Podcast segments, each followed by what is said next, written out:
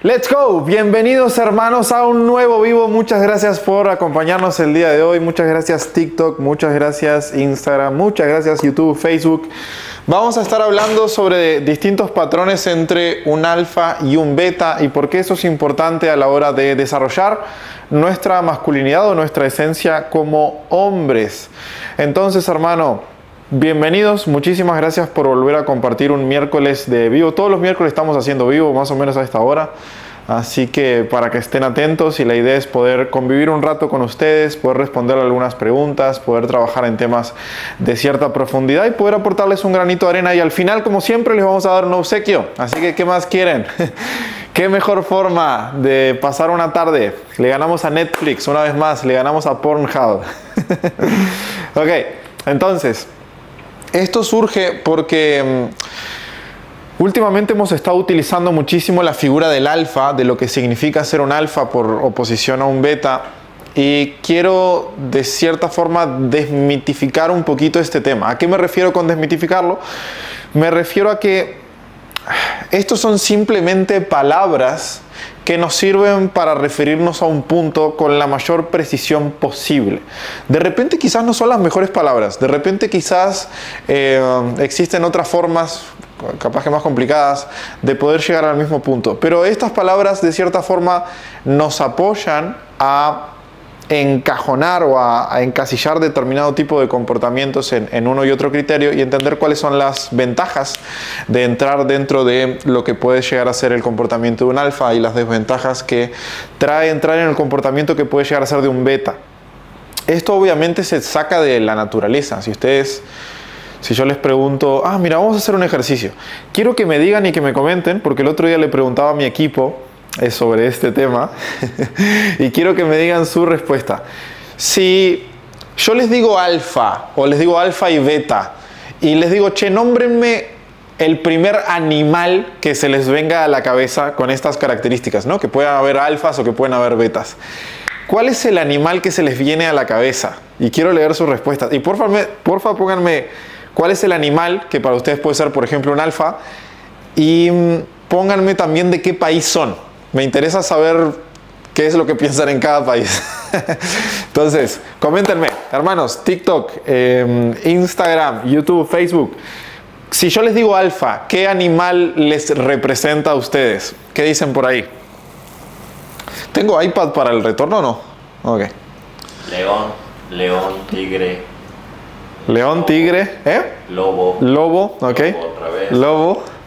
Va ganando lobo. Vamos recuérdenme hacer una votación. Al final de este video vamos a poner una votación a ver cuál es el animal más alfa y les vamos a poner todos los animales. Vez alfa de nuevo.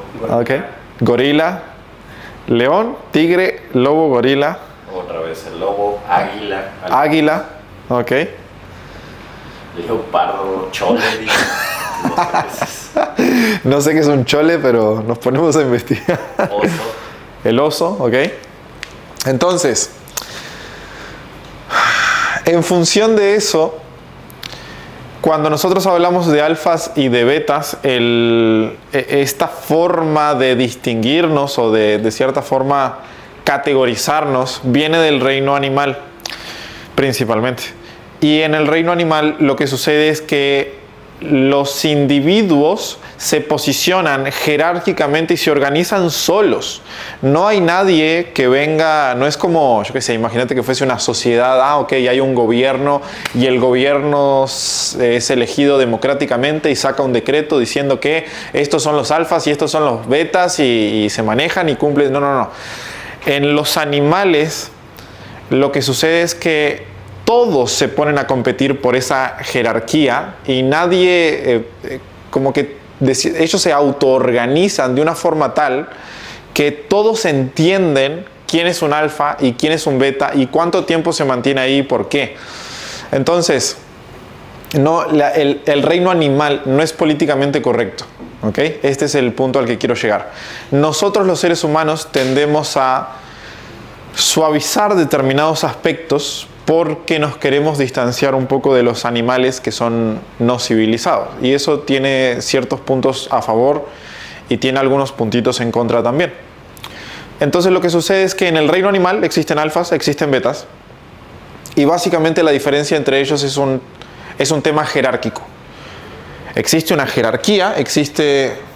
Lo tengo acá. Existe una jerarquía que básicamente es como una especie de pirámide y en la cúspide se encuentran los alfa y en la parte de abajo se encuentran los beta.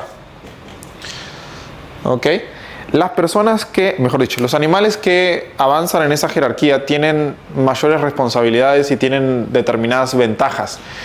Entre otras que mm, en la mayoría de los mamíferos, hay excepciones, pero en la inmensa mayoría de los mamíferos, las hembras dejan competir a los hombres y simplemente seleccionan al ganador. Y eso es exactamente así en nuestra especie, el Homo sapiens y en los primates que son nuestros primos, en los chimpancés y demás, es exactamente así.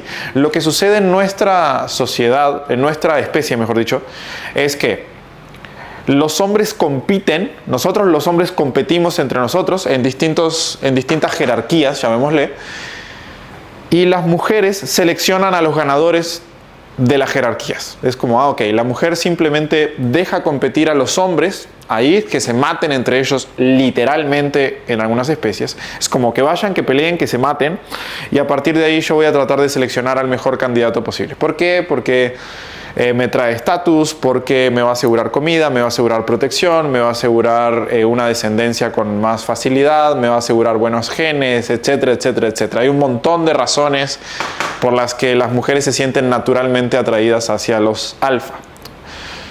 También tiene un riesgo.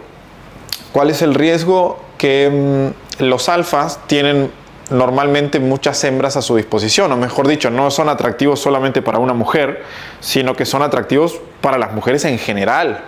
Y este es un problema para las mujeres en el sentido de que los alfas son difíciles de retener.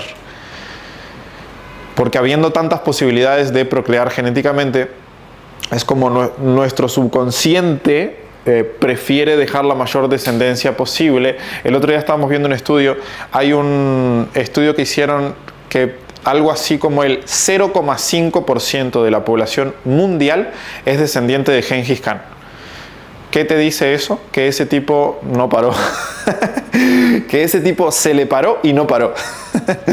0,5% de la población mundial es descendiente de una sola persona, de Gengis Khan claramente que esta persona hizo un montón de cosas reprobables, ¿no? pero no me estoy metiendo en ese punto, me estoy metiendo en el punto de que como el más alfa de los alfa, llamémosle, ese hombre tenía la capacidad de procrear o de, sí, de dejar su descarga genética ahí en un montón de mujeres. Y esto hace un poco complejo para las mujeres a veces el ver la forma de retener a un hombre que tiene tanto estatus, que tiene tanto poder, que tiene tantas eh, posibilidades. Pero es un lindo problema de tener. O sea, al final, si yo me pongo del lado de las mujeres, por más que sea duro el estar, entre comillas, compitiendo con otras mujeres, es preferible estar compitiendo con otras mujeres por un alfa que conformarse con alguien que no cumple tus estándares.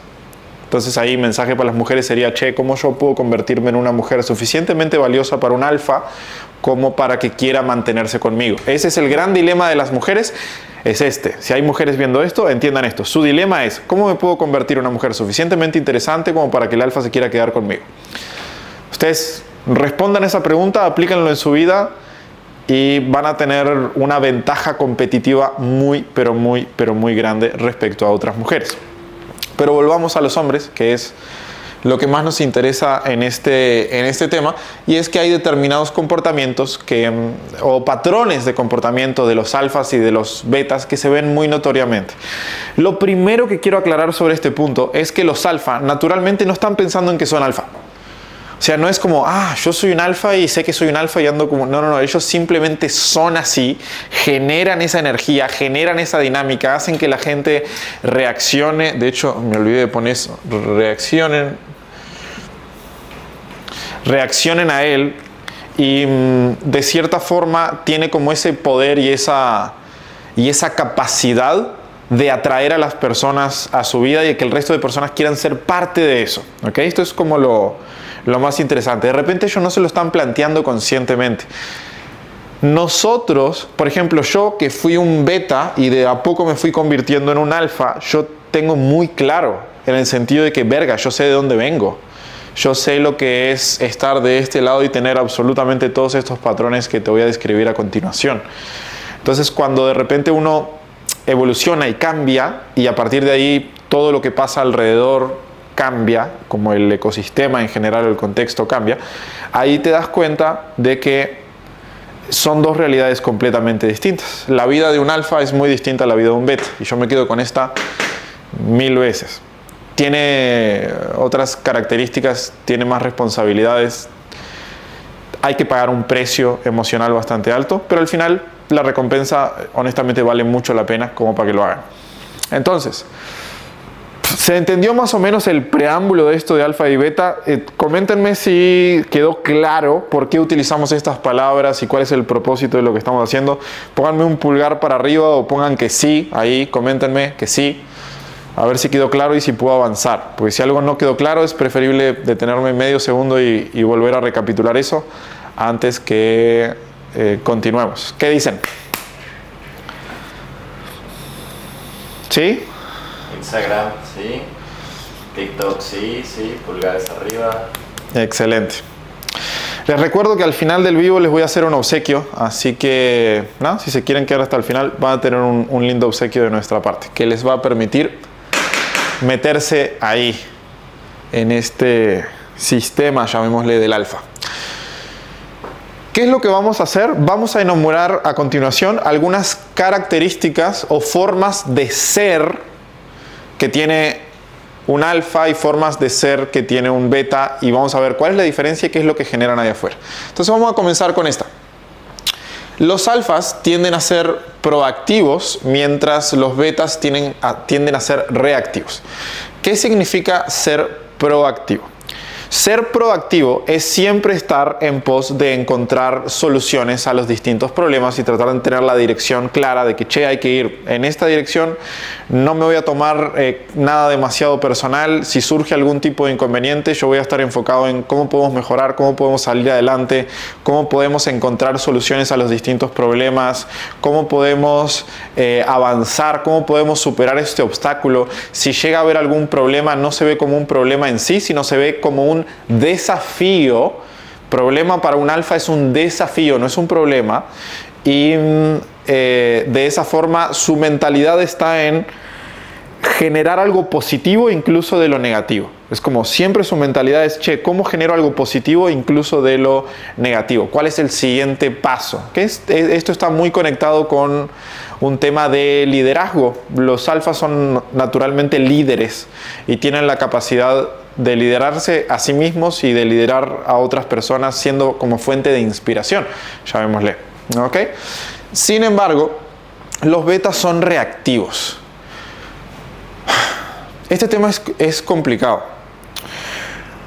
Cuando yo veo a una persona quejándose mucho o tirando mierda o tirando hate o mm, como reaccionando negativamente. la reacción es como un, es un impulso instintivo reptiliano, llamémosle. Es como viene, viene muy, muy de adentro. Esto viene, ser reactivo viene literalmente desde el miedo. Cuando alguien es reactivo, está operando desde el miedo, está operando desde la inseguridad, está operando desde el sentimiento de impotencia o de no saber gestionar la situación. Por eso eh, la gente que es muy reactiva, hay distintos niveles, ¿no? Hay personas que son más reactivas que otras, pero la gente que es muy reactiva es muy tóxica. Ustedes coméntenme por ahí, ¿les ha pasado alguna vez de estar cerca de una persona que parece que a todo le ve lo negativo, que cualquier cosita que pasa enseguida lo hace enojar o lo hace reaccionar o lo saca de su foco, que está todo el tiempo tirándole mierda a lo que sea, tirándole mierda al gobierno, tirándole mierda al país, tirándole mierda a la empresa donde está, tirándole mierda al jefe, a sus compañeros, como tirando mucho hate a la vida en general? Hay una red social que es muy beta, que para mí es Twitter. Si vos agarrás el 1% de la escoria de la Tierra y la juntás todo y decís, ah, vamos a darle una red social para que se expresen, eso es Twitter. Definición de Twitter ahí para un short. Entonces, si agarras para mí la, la, basura más grande que pueda haber y los metes en una red social, ahí tenés a Twitter. ¿Por qué? Porque son todos súper reactivos.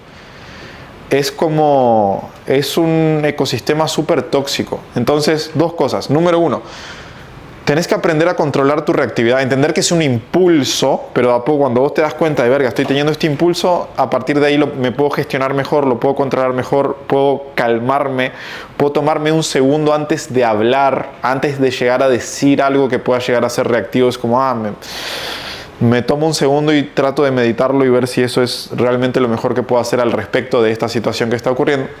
Entonces, cuando, cuando vos estás en este paradigma, estás en un paradigma muy muy malo. No sos dueño de tu vida. Cualquier estímulo que haya allá afuera, una discusión con un compañero, que con tu jefe, que eh, se, hubo tráfico en la calle, cualquier cosa que suceda te va a sacar de tu eje. Es como enseguida te nubla la mente y decís, verga, es, como la situación te supera. Cuando vos estás en un lado proactivo, vos sos capaz de superar la situación.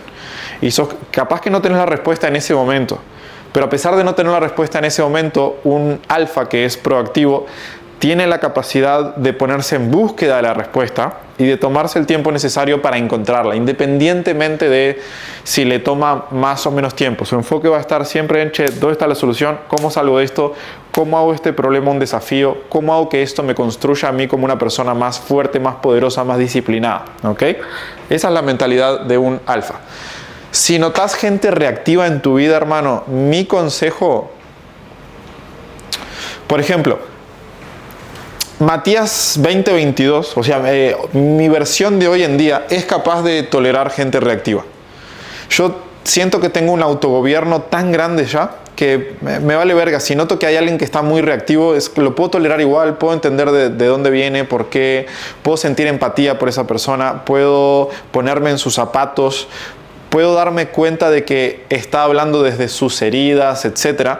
Pero yo no siempre tuve este temple y recuerdo que mi, mi primera salida a esta situación fue cortar por lo sano, porque antes, literal, estar con gente reactiva todo el tiempo me enervaba, me ponía como, eh, hacía que, que yo también me pusiera reactivo. Es como, no podía gestionarme, no podía de cierta forma por una barrera energética y dejaba que toda esa mierda entrara a mi vida y se transformara en mi mierda. Entonces, quizás a ti como a mí te esté pasando esto, o, ojalá que no, pero quizás te esté pasando de que el simple hecho de tener gente reactiva cerca tuyo te repercute de una forma negativa en tu vida. Si ese es el caso, hermano, tranquilo es, es, normal que esto pase y eh, a mí me pasó y le ha pasado a, a, todo el mundo, supongo. El primer paso es cortar por lo sano, es entender de que, che, te amo, pero te quiero lejos. Esa sería la mejor forma. ¿Cómo tratar con gente reactiva? Te amo, pero te quiero lejos. ¿Por qué? Porque yo no tengo la suficiente solidez emocional en este momento como para poder tolerar tu energía de forma tal de que si yo me quiero cuidar a mí y te quiero cuidar a ti, la mejor forma es acotar un poco nuestra interacción, de repente dejar de verte un tiempo y hacer mi vida por otra parte. Eso puede ser una de las mejores formas de salir adelante cuando estás rodeado de gente tóxica. ¿Ok?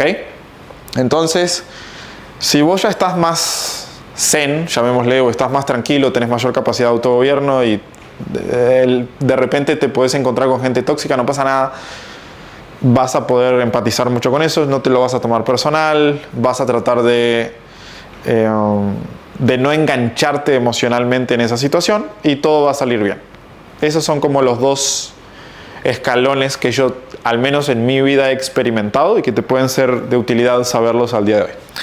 Entonces, número uno dijimos, ok, el alfa es proactivo, el beta es reactivo. Número dos, el alfa es abundante y el beta es escaso puntualmente, y no, estamos hablando de abundancia necesariamente económica, no, tiene que ver con dinero, tiene que ver con el entender que el universo en sí es abundante a todo nivel.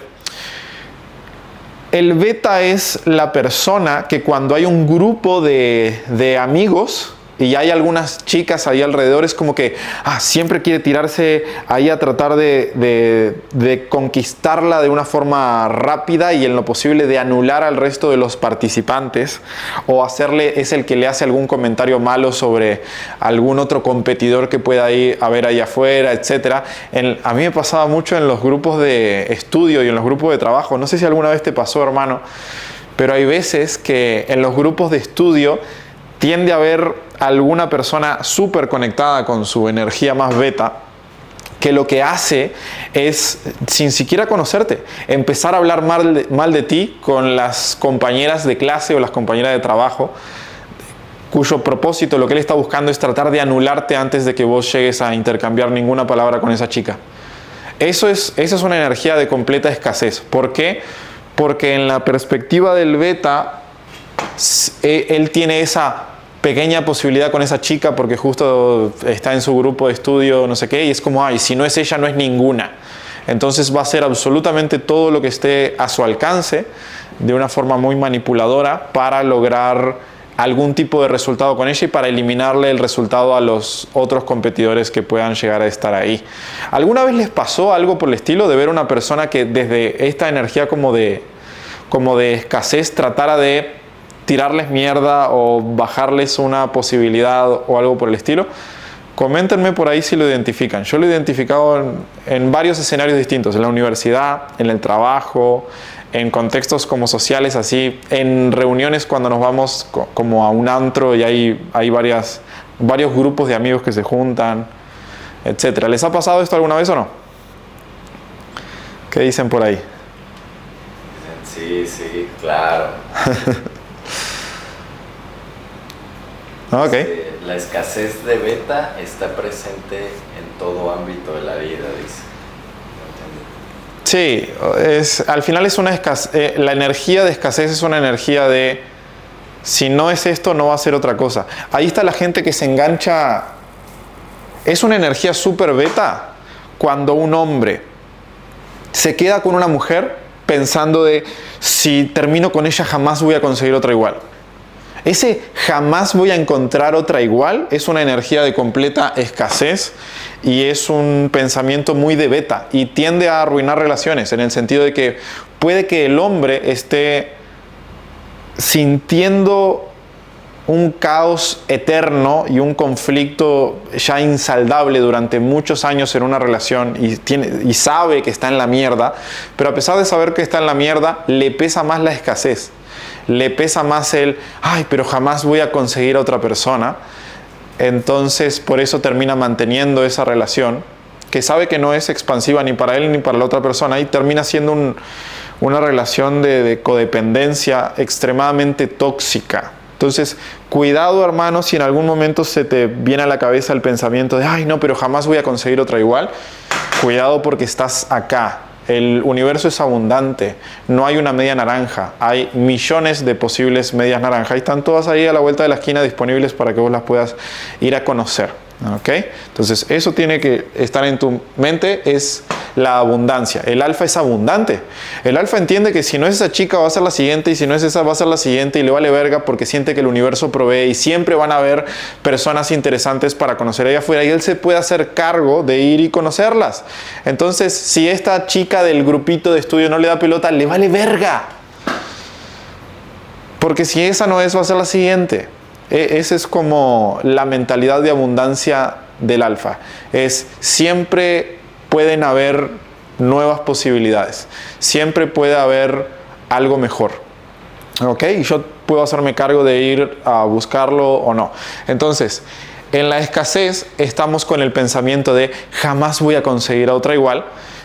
Y en la abundancia del alfa estamos en el pensamiento de siempre van a haber nuevas oportunidades.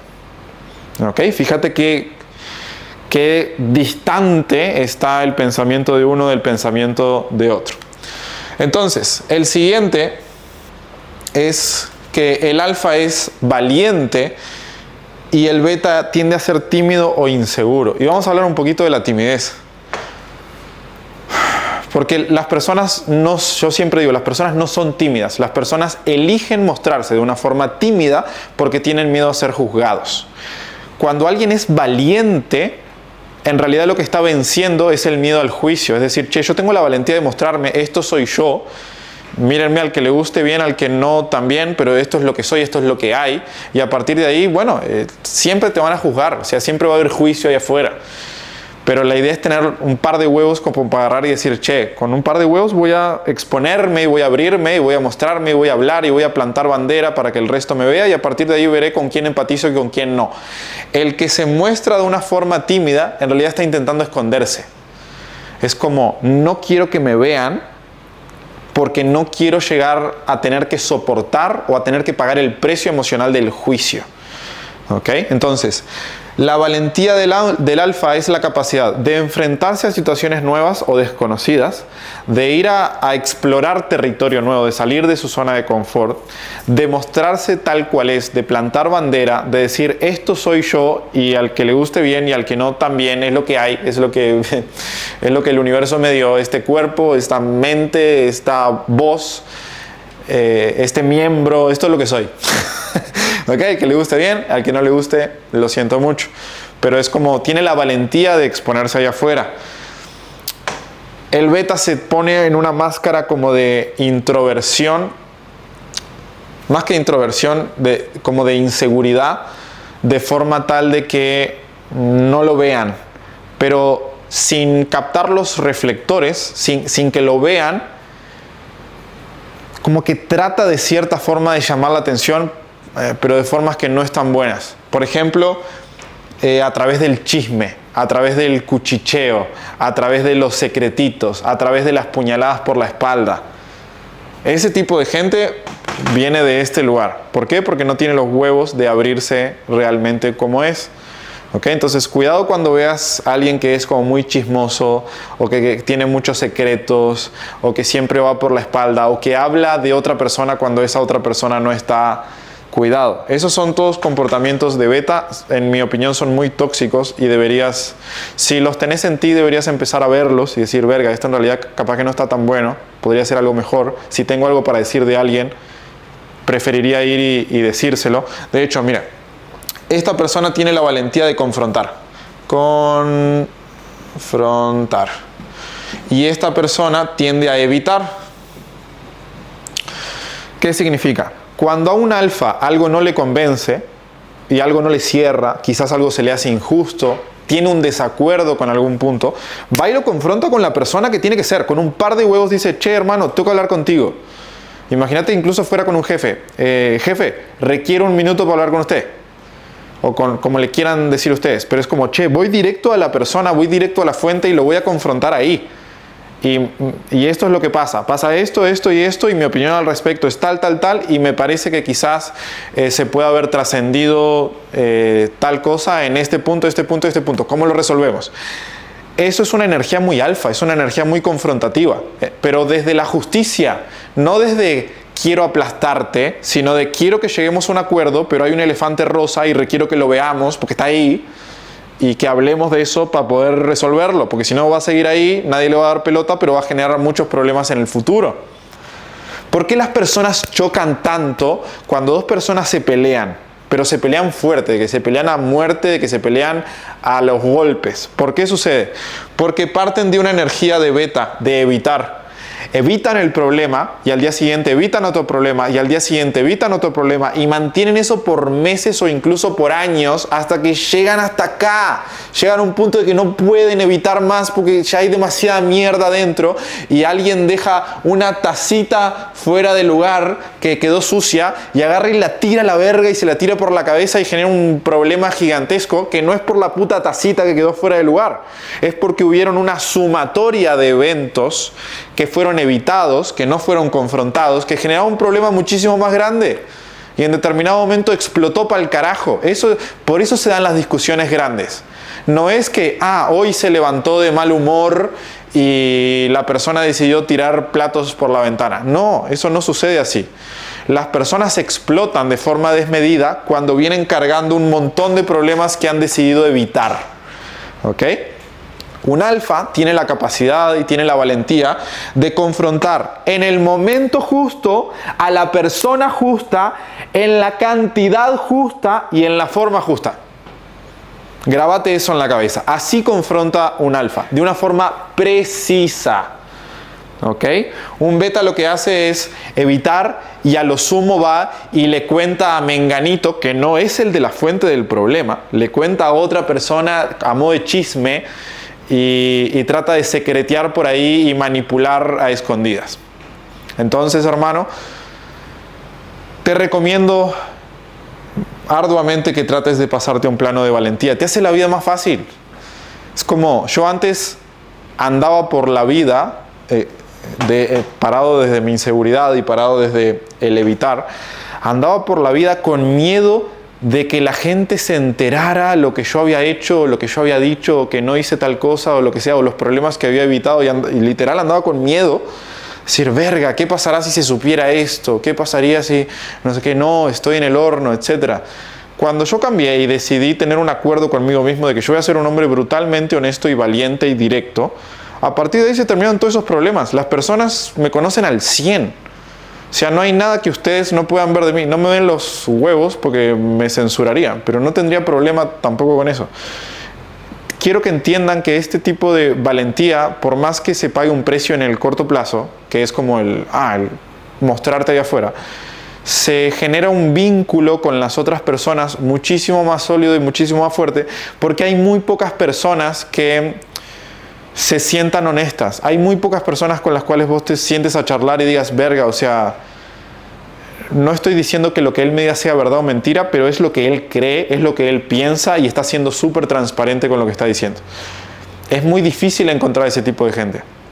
Entonces yo me di cuenta de que es una característica muy valiosa para la sociedad toda el hecho de ser un hombre brutalmente honesto.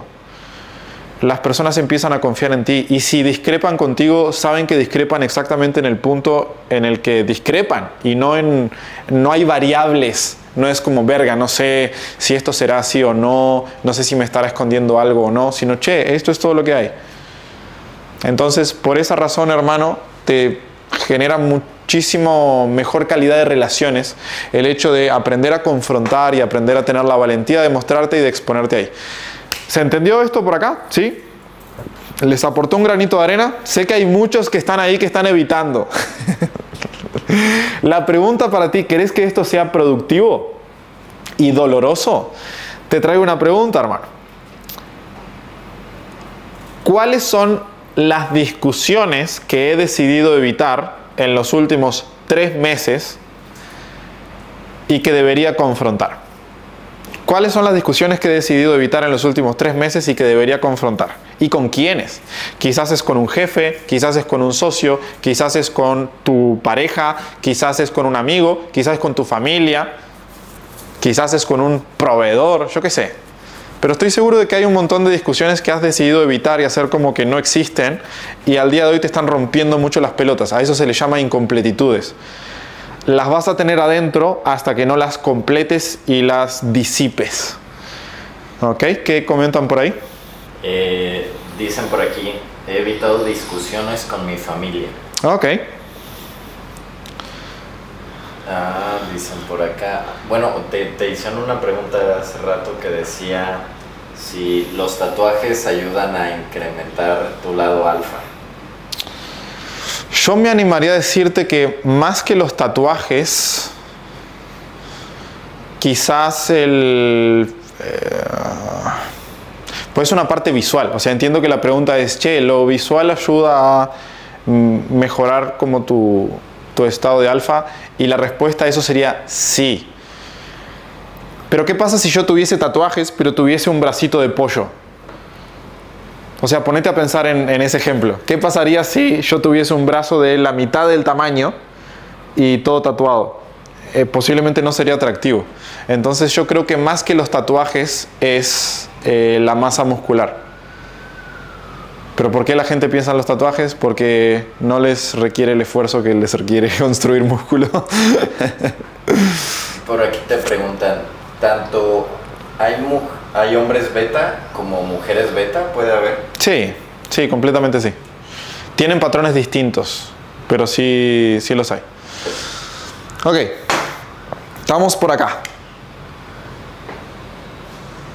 Vamos con el siguiente que los alfas se hacen responsables mientras los betas son víctimas. ¿Qué significa eso? Los alfas tienden a responsabilizarse de su vida, a hacerse cargo de cualquier resultado que existan. Cuando pasa algo se preguntan por qué generé esto. ¿Ok? Estas, estas, personas acá se preguntan por qué generé esto y cómo me hago responsable de lo que está pasando. Estas preguntas de acá, lo que, lo, lo que corre por su cabeza es ¿por qué a mí? ¿Por qué siempre a mí? ¿No? ¿Por qué me... Es como, ¿por qué me pasa a mí esto? Y es como en un plano de víctima, de, que, de injusticia. Sienten injusticia sobre lo que les está pasando. Estos otros sienten responsabilidades, tipo, ok, sucedió esto, me hago responsable. ¿Cuáles fueron las cosas que yo hice o que yo dejé de hacer eh, para manifestar esto en mi vida? Y a partir de ahí, ¿qué puedo revertir? ¿Qué puedo cambiar? ¿Qué puedo mejorar? Para que mi situación sea mejor el día de mañana. Los víctimas ven cero responsabilidad, entienden que la responsabilidad fue del gobierno, del otro, del que me chocó, de mi familia, de que mi jefe y que no sé qué puta. Es como la responsabilidad siempre está fuera y ellos son las víctimas de la película y en este caso los alfas se hacen responsables de su propia vida y, y entienden que de seguro ellos fueron partícipes de cualquier tipo de resultado en su vida, incluso los negativos. Entonces, otra pregunta interesante para ti sería, ¿cuáles son aquellas, aquellos resultados negativos que tengo en mi vida de los que no me he responsabilizado?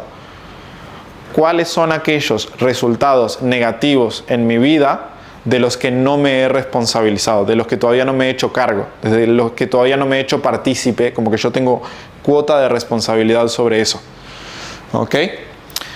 El siguiente punto es que los alfa tienden a cooperar con los alfa y entienden que si hay alguien, entre comillas, que pueda estar por encima, tiende a ser una fuente de inspiración.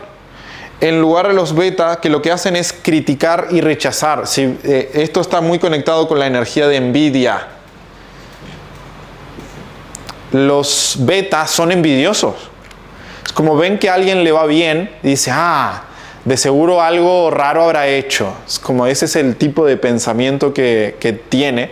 Mientras que un alfa ve que a alguien le va bien y, dice, verga, qué inteligente esto, o qué, qué sabia esa decisión, o qué interesante podría ser charlar con esa persona para entender qué fue lo que hizo mejor que yo. ¿No? ¿Por qué él tiene ese resultado que yo todavía no estoy siendo capaz de generar? Entonces, desde este lado se ve como fuente de inspiración y desde el otro lado se ve como fuente de eh, envidia.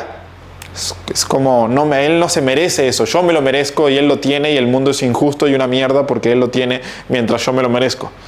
¿Ok? Aléjense de ese tipo de personas. Si sienten personas que tienen envidia sobre su progreso, salgan corriendo de ahí. Siguiente, los alfas son capaces de autogobernarse mientras que los betas son indisciplinados. De hecho, son procrastinadores compulsivos. Procrastinadores compulsivos. ¿Qué significa? Que no procrastinan una cosa, procrastinan todo. Cualquier cosa que les genere algún tipo de esfuerzo, esfuerzo mental, esfuerzo físico, esfuerzo de tiempo, es como, ah, después, ah, después, ah, después. Y terminan acumulándose un montón de cosas y llega fin de año y resulta que no hicieron una mierda de lo que pensaban hacer y por eso siguen estancados. Esto está muy... Eh, muy relacionado con el estancamiento. Acá hay estancamiento y acá hay progreso. El autogobierno lo que te permite es ser capaz de hacer lo que sabes que sería mejor para ti, independientemente de que te guste o no. Ejemplo muy fácil. Cuando yo me levanto hoy de mañana, no tengo absolutamente ninguna gana de ir al gimnasio. Sin embargo, me levanto, me pongo un podcast ahí de Joe Rogan, me pongo mi avena, eh, de, que es el pre-workout que tomo, mi avena con creatina y no sé qué puta, eh, como ese desayuno, agarro la llave del carro, me subo al carro, voy al gimnasio y cuando llego ahí, ok, esto es lo que hay que hacer, esto es lo que tengo que hacer. Hice todo eso con hueva o con... sin ganas, llamémosle. todo eso lo hice sin ganas. Pero es parte de mi autogobierno. Es parte de entender de que yo soy una conciencia que está por encima, o sea, yo soy esto, vamos a llamar esto que es la conciencia, y acá hay algo abajo que es mi mente, y mi mente o mi cerebro, mejor dicho, tiene una partecita que es la parte reptiliana que quiere ahorrar energía. No quiere salir a hacer el gimnasio, no quiere salir a mover cosas, no quiere salir de la cama, está calentito, quietito, solamente quiere comer más y ser sedentario y quedarse ahí sin hacer absolutamente nada. Eso es esto y yo soy esto. Como yo soy mi conciencia, yo soy capaz de traspolarme y ponerme por encima de eso y gobernar a este cerebro reptiliano. Eso es autogobierno. Me estoy gobernando a mí mismo, a pesar de no tener ganas de. ¿Ok? Por otro lado, las personas alfa tienden a pensar en el win-win o en el ganar-ganar. Las personas beta tienden a pensar en el win-lose. Estas personas beta tienden a ser personas que te quieren sacar ventaja. En Uruguay y Argentina se les llama ventajeros o chantas. En México, ¿cómo se les dice esto? Cuando yo llegué y pedí a un albañil y me hicieron un muy mal trabajo, me dijeron, te hicieron una mexicaneada. Ventajosos. Ventajosos. Exacto. ¿Por qué? Porque sienten que para que ellos ganen, eh, vos tenés que perder, básicamente. Como que no puede haber algo en donde ambos salgan favorecidos. ¿Ok? Mientras que los alfas sí entienden que existe el escenario posible en donde ambos pueden ser favorecidos y ambos pueden llevarse algo productivo. ¿Ok? El siguiente, los alfa tienden a ser brutalmente honestos. Es como no tienen pelos en la lengua. Si te tienen que decir algo, te lo dicen directamente y lo vomitan. Es como es su intuición hablando. Les sale desde el gut feeling. Es como les sale desde las tripas lo que te tienen que decir. Y es tu problema si te gusta o no, si lo aceptas o no, si querés seguir jugando o no. Es tu tema. Pero yo soy y te lo vomitan. Estas personas tienden a mentir, a engañar, a manipular a tergiversar la información de forma tal de intentar adecuar la realidad a su favor. ¿Para qué? Para sacarte ventaja, para ganar ellos y que de alguna forma pierdas tú. Les hace sentir felices cuando logran manipular a alguien. ¿Ok? Entonces, este tipo de personas, estos comportamientos de manipulación, honestamente son, todos manipulamos voy a decir algo políticamente incorrecto. En mi perspectiva, las mujeres son máquinas de manipular. Son nosotros somos muy tontos, los hombres somos muy tontos a la hora de manipular. Es como somos muy evidentes, sería la palabra. Las mujeres son expertas en el arte de la manipulación. Te manipulan sin que te des cuenta. Y eso es como lo peligroso. Uno tiene como hombre que aprender a a ser más despierto de forma tal de no caer en ningún tipo de manipulación por parte de las mujeres. De ahí que las mujeres muchas veces terminan sacando montones de ventajas, dinero, eh, cosas, etcétera, situaciones ventajosas de todo tipo en función de el hacer sentir mal a los hombres y que los hombres caigan en ese juego. Eso lo veo a diario. Siguiente, los alfas tienden a ser arriesgados mientras que los betas tienden a ser muy controladores. El problema del beta es que no quiere soltar el control, no quiere soltar como su seguridad, no quiere arriesgarse a hacer algo que no sabe cómo va a salir, que no sabe si va a salir bien o no. Tienden a ser eh, eh, como muy, muy controladores en cada uno de los aspectos y prefieren no tomar ningún riesgo antes que arriesgarse algo sin no tener el 100% de certeza que eso va a funcionar, lo cual al final no representa un riesgo. ¿Ok? Cuando vos vas a hacer algo nuevo, vas a hacer algo distinto y vas a ser arriesgado, es como eso es siempre hay una posibilidad de perder y los alfa tienen la capacidad de mantenerse firmes a pesar de que existan posibilidades de que las cosas no salgan bien. ¿Ok? Ah, ah, ah, y esto de reaccionar, no me acuerdo qué era lo que había puesto. Por, aquí te pregunta, eh, ¿es peligroso si te manipulan con el casamiento? y Súper peligroso. y cuando tienes hijos. Eh, eh, tengo historias de terror que de corazón no les puedo contar acá. En nuestra mentoría, tenemos una mentoría donde le enseñamos a los hombres a conseguir pareja. El 50 y pico, 60% de los clientes que tenemos son hombres divorciados con hijos. Y esto, y ahí tengo muchas historias de terror, muchísimas, de mujeres y diciéndole a los hombres, no, si no haces tal o cual cosa, no volvés a ver a tus hijos, o que esto, que lo otro, y es como, y siempre son, no son cosas para los hijos, cuidado, son cosas para ellas. Y ahí es donde se vuelve complejo. Cuidado, no estoy diciendo que las mujeres sean malas per se, estoy diciendo, hay seres humanos que son malos, hombres y mujeres. Pero cuidado hombres, porque los hombres que tienden a ser más honestos o los hombres que tienden a ser más nobles de corazón, tienden a ser más fáciles de manipular. Entonces son buenas víctimas para las mujeres que son de la peor calidad de mujeres que existen. A esos hombres es a los que me refiero en este momento cuando les digo, che, despiertos, porque cuando tenés un corazón tan noble, y sos como tan buena persona, es muy fácil que se aprovechen de ti y ahí está el riesgo que muchas veces se, corre. ¿Qué más dicen por ahí?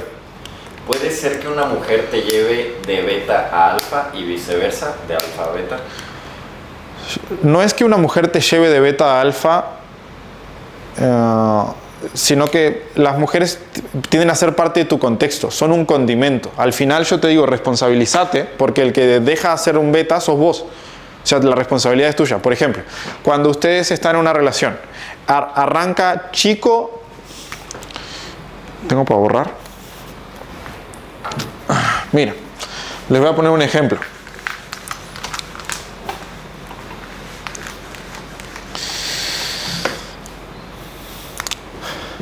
Tenemos un chico, mierda, una chica y un chico, ¿ok?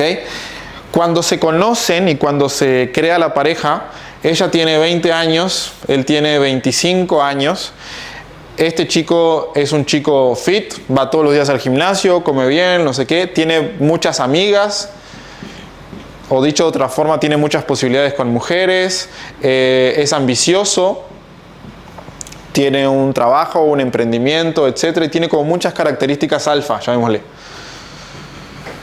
entra en la relación con la chica y de repente la chica le empieza a decir, ay, ya no es necesario que vayas al gimnasio. Ay, ¿por qué no vas a...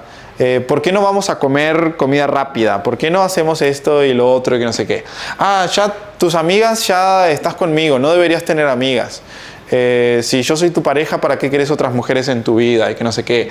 Ah, así como estamos, estamos bien. No es necesario que trabajes hasta tarde para tratar de que tu emprendimiento salga a flote. Entonces lo empieza a recortar todo esto y el pibe termina siendo un hombre de 40 años, gordo, pelado, porque se le cayó el pelo del estrés, eh, con poco dinero y termina siendo un completo beta y a partir de ahí ella dice, ay no, yo siento que cambiaste y ya no me gustas. Mejor me voy a conseguir otro hombre. ok, esto me río porque es gracioso pero es muy triste, pues yo sé que es real. Entonces lo que sucede ahí es que se podría decir que la chica lo convirtió en beta. Desde mi perspectiva no, porque al final él se podría haber mantenido y decir, che, no, me vale verga lo que digas, yo voy a seguir yendo al gimnasio, voy a seguir manteniendo mi círculo de amistades y voy a seguir siendo ambicioso, porque eso es lo que yo soy. Y eso es lo, con lo que te casaste, supongamos, ¿no? ¿Quieres otra cosa? Ahí está la puerta. Muchas veces, de forma graciosa y no graciosa, pero muchas veces cuando yo hablo temas eh, en mi pareja, ¿no? Que, tenemos discusiones con Ale o lo que verga sea y hablamos sobre temas importantes, y llega un punto que para mí no es negociable. Cuando llegamos al punto donde para mí algo de la relación no es negociable, yo le digo, mira, esto es lo que hay, tú, tú, tú, tú, tú, y si no te sirve, ahí está la puerta. Es tan sencillo como eso, porque no voy a ser infiel a mis valores y a mis estándares y a mis principios para intentar encajar en la vida de otra persona. Entonces, si hay una frase que te deberías llevar a tu casa, hermano, y que te puede, de hecho, podríamos hacer una remera que dijera eso. Es como, si no te gusta, ahí está la puerta. Hashtag, si no te gusta, ahí está la puerta. ok, pero cuidado, no desde una energía de de manipulación, sino de una energía de entender que esos son tus principios, de que son tus valores y que son cosas que te hacen un mejor hombre, un mejor ser humano. Si a vos te expande tu círculo social, no renuncies a eso. Si a vos te expande el tener eh, cierto control sobre tu físico y tener un físico fit, no renuncies a eso. Si a vos te expande el hecho de ser ambicioso y querer progresar, etcétera, no renuncies a eso. Deberías tener una lista, hermano, y otra tarea para ti. ¿Cuáles son las cosas a las que yo no estoy dispuesto a renunciar? Hacete esa pregunta. ¿Cuáles son las cosas a las que yo no estoy dispuesto a renunciar? Y esa debería ser tu carta de presentación con cualquier mujer al momento de que estén por entablar una relación. Si le eché, ¿querés jugar conmigo? Eh, el paquete de Matías trae todo esto. Matías va a viajar, Matías va a tener amigas, Matías va a hacer tríos, Matías va a querer eh, progresar económicamente, Matías va a querer ir al gimnasio y hacer un montón de deportes y un montón de mamadas, Matías va a querer hacer esto, esto, esto, lo otro, y estos son mis valores, estos son mis estándares, yo quiero mantenerme con este estilo de vida. ¿Te gusta? ¿Querés subirte al barco? ¿Te parece interesante? ¿No te parece interesante? De todo esto, estos puntos no son negociables. Esto es como lo aceptas así como viene, tal cual, o si no, no hay, no hay arreglo. Quizás estos otros sí son negociables. Quizás puedo negociar el no viajar tanto. Ah, ok. Matías, estás viajando a 20 países al año. Eh, yo una mujer te podría decir, ay, no, yo no me siento cómoda tener una relación que viaje tanto, todos los meses, demasiados días. ¿Podemos reducir eso? Ok, ahí entro a negociar. Ah, mira, capaz que lo puedo reducir y en vez de viajar 20 eh, veces al año, voy a viajar 12 y vamos a probar cómo funciona. ¿no? Entonces, hay determinadas cosas que pueden ser negociables y hay otras que no son negociables. ¿Ok? No, Matías. No, que yo no quiero hacer tríos. Ahí está la puerta. Eso no es negociable. ¿Ok? Entonces, ustedes tienen, tienen que tener muy claro qué es lo negociable para ustedes y qué no y hasta, hasta dónde van a negociar. ¿Se entendió? ¿Les aportó un granito de arena o no? Pues yo eh, hoy no tengo el iPad para leerlos, para leer sus comentarios, que siempre es muy divertido poder leerlos ahí. Entonces me está mi equipo ahí dándome un poco de feedback de cómo vienen por ahí. Dice una chica por aquí, dice, ¿cómo le explico a mi novio que su círculo de amigos no le ayuda a expandirse? Eh, ¿Sabes qué es lo que pasa? Quizás no quiera recibir esa información de ti. Quizás quizás lo honestamente, quizás lo mejor que podrías hacer es eh, mandarle algún video mío. honestamente. Puede que a mí, por no conocerme o por lo que sea, me dé más autoridad sobre ese punto que, que a ti. Lamentablemente, ¿no? Aunque puede que vos tengas la razón y todo el fundamento para, para hacerlo. Pero muchas veces yo hay determinadas personas a las que no tengo llegada por ser muy cercanas a mí. Yo puedo impactar mucho la vida de alguien que de repente no me conoce y nunca me vio, pero me es súper difícil impactar la vida de alguien que está en mi círculo más cercano. Y yo ya aprendí a soltar eso, digo, verga. Cuando es un círculo muy, muy cercano, es alguien muy, muy cercano a mí, yo pierdo autoridad, lamentablemente. ¿Ok? Eso es natural, le pasa a todo el mundo. Ah, dicho esto, ¿estamos bien hasta acá? Excelente. Hermano querido, tengo varios avisos, varias cosas interesantes para ti. Número uno, te vamos a hacer un obsequio. Si vos vas a Instagram, que es soy Matías Laca, y me mandas un mensaje con la palabra obsequio, te vamos a hacer un regalito que te va a ser de muchísima ayuda en este tema. Entonces, ¿qué tenés que hacer, hermano? Sobre todo TikTok, YouTube, Facebook. Tienen que ir a Instagram. Instagram a mi perfil que es arroba soy Matías Laca. Y ahí me mandan un DM, un mensaje directo con la palabra obsequio. ¿Ok? Eso es lo primero que les quiero comentar. Segundo, el día 12 de agosto vamos a hacer una conferencia. ¿En dónde? En Ciudad de México en Ciudad de México. Vamos a hacer una conferencia presencial en Ciudad de México después de dos años y pico, tres años. La estuvimos diseñando un montón de tiempo, la estamos sacando con un montón de antelación. Va a ser épica esa conferencia. Si te interesa asistir a esta conferencia, puedes acceder a, una, a un precio preferencial, pues estamos en preventa. Me tenés que mandar la palabra confe o conferencia también por Instagram. Vas a Instagram y me mandas la palabra conferencia por Instagram y ahí te vamos a dar todo el apoyo. Y por último, hermano, Si a vos te, interesa, te interesaría que yo personalmente te coachara y te diera las herramientas que te permiten convertirte en un alfa en un plazo no mayor a tres meses y poder conocer a las mujeres más interesantes de tu ciudad y poder salir con chicas y conectar de una forma muy honesta, muy transparente con ellas y sentirte muy empoderado como hombre, en ese caso existen ocho pasos que vos tenés que recorrer como hombre para lograr ese resultado. Esta semana vamos a apoyar a 20 hombres con un plan de acción gratuito en donde les enseñamos estos ocho pasos. Si a vos te parece que eh, si realmente vas en serio y realmente te querés trabajar internamente y estás dispuesto a meterte en un espacio de incomodidad, ya que yo te coaché, que no soy el coach más lindo de tener, en el sentido de que yo te voy a decir las verdades una por una de posiblemente en qué la estés cagando en tu vida actual y cómo puedes mejorar. Si a vos te interesa ser parte de esto, tenemos 20 cupos 20 cupos y lo que me tenés que mandar por Instagram, también mandas un mensaje, me tenés que mandar la palabra 8 pasos. Si vos me mandás la palabra 8 pasos por Instagram, vamos a hacerte una encuesta y ahí vamos a ver si calificás para uno de los 20 cupos que tenemos para darles una asesoría personalizada y un plan de acción sobre cómo pueden convertirse en los hombres más atractivos posible y cómo pueden salir con las mujeres más interesantes de su ciudad en un plazo de tres meses. Nos lleva tres meses de trabajo duro, arduo, interesante, divertido por sobre todas las cosas para poder llevarte ahí, pero vale muchísimo la pena, así que de corazón me encantaría poder apoyarte de una forma más directa y más personalizada. Dicho esto, hermano, muchísimas gracias por acompañarnos hasta acá. Espero que te haya aportado un granito de arena, algo de claridad.